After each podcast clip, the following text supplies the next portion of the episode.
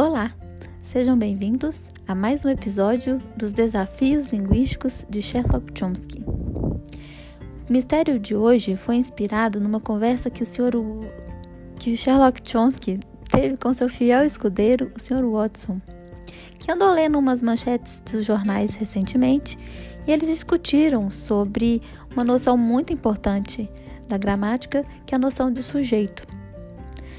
Mas esse mistério vai demandar de vocês muita atenção, por isso quero que vocês peguem um papel e uma caneta e anotem todas as pistas que o Sr. Watson falar para vocês.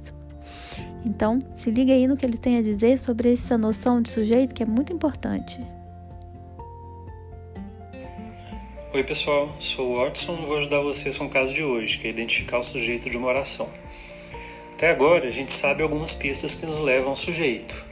O sujeito é quem realiza a ação descrita pela frase, é uma pista, e a outra é o sujeito é o elemento sobre o qual a frase fala.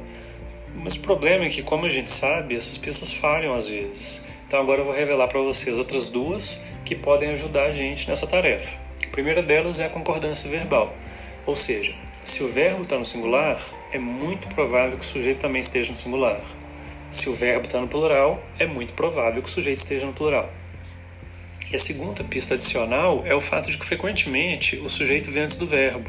Quer dizer, nem sempre sim, pode ter sujeito depois do verbo, mas é muito frequente que ele esteja antes do verbo em português.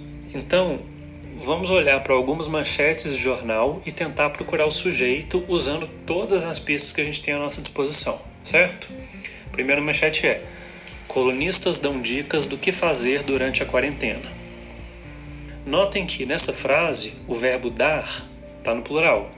Colunistas dão dicas, certo? Então, muito provavelmente, o sujeito da frase também vai estar no plural. Quais são os elementos da frase que estão no plural? A gente tem dois.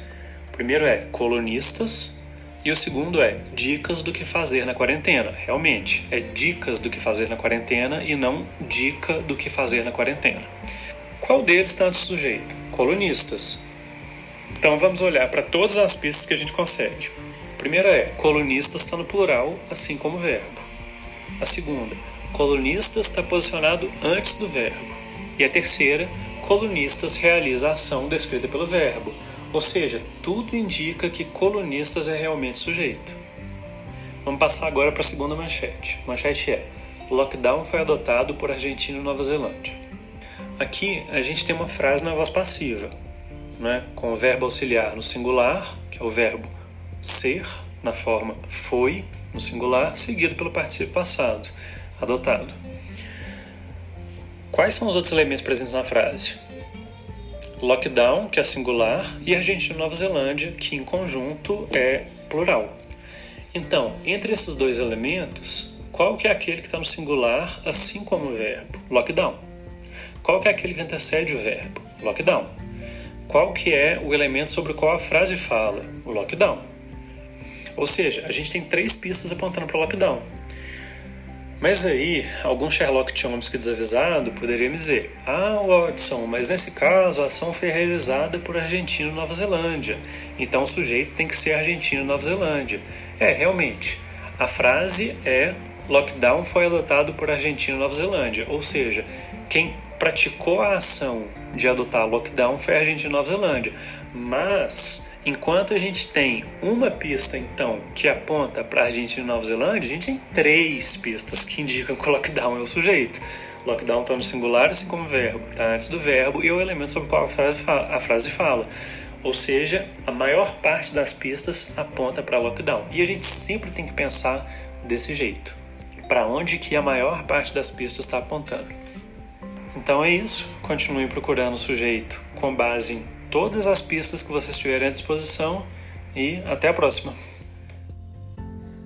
E aí, pessoal? A partir dessas explicações e pistas deixadas pelo Watson, como vocês definiriam o sujeito? O que é necessário para a gente encontrar o sujeito na frase? A resposta vem então na próxima quinta-feira, na nossa live, às 19 horas.